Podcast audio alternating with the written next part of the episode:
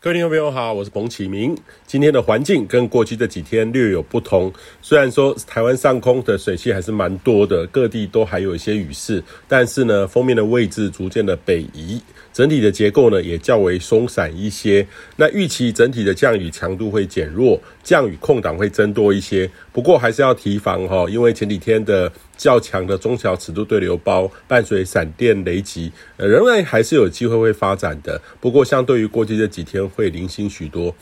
那明后天呢？周五、周六、周日，呃，这种锋面会在逐步的北移，会变化会更大一点。那降雨呢会再趋缓，中部以北的气温会更回温一些。过去这几天呢，南北风交汇，北风加上有雨势，所以中部以北显著的比较凉，温度呢在二十到二十五度间，是很舒适的温度啦齁。那中南部呢，则是越往南越显著的偏西南风，温度呢在二十四到三十二度之间，显著的偏湿暖，甚至这个潮湿闷闷热感觉很明显哦。那随着锋面北移，南部温度会再回温个一两度，北部则是逐步的有显著的改变了哈，转为偏热的环境。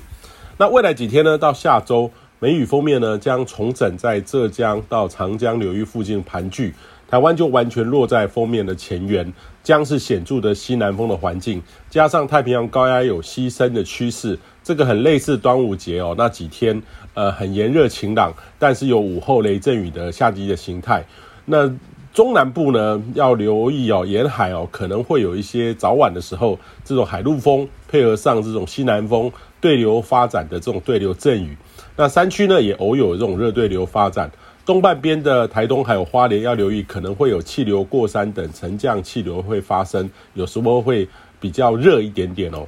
那大致上呢，这波在未来这几天对台湾影响将进入尾声。那今年第三波影响台湾的梅雨锋面将告一段落，将会进入一种夏季的形态。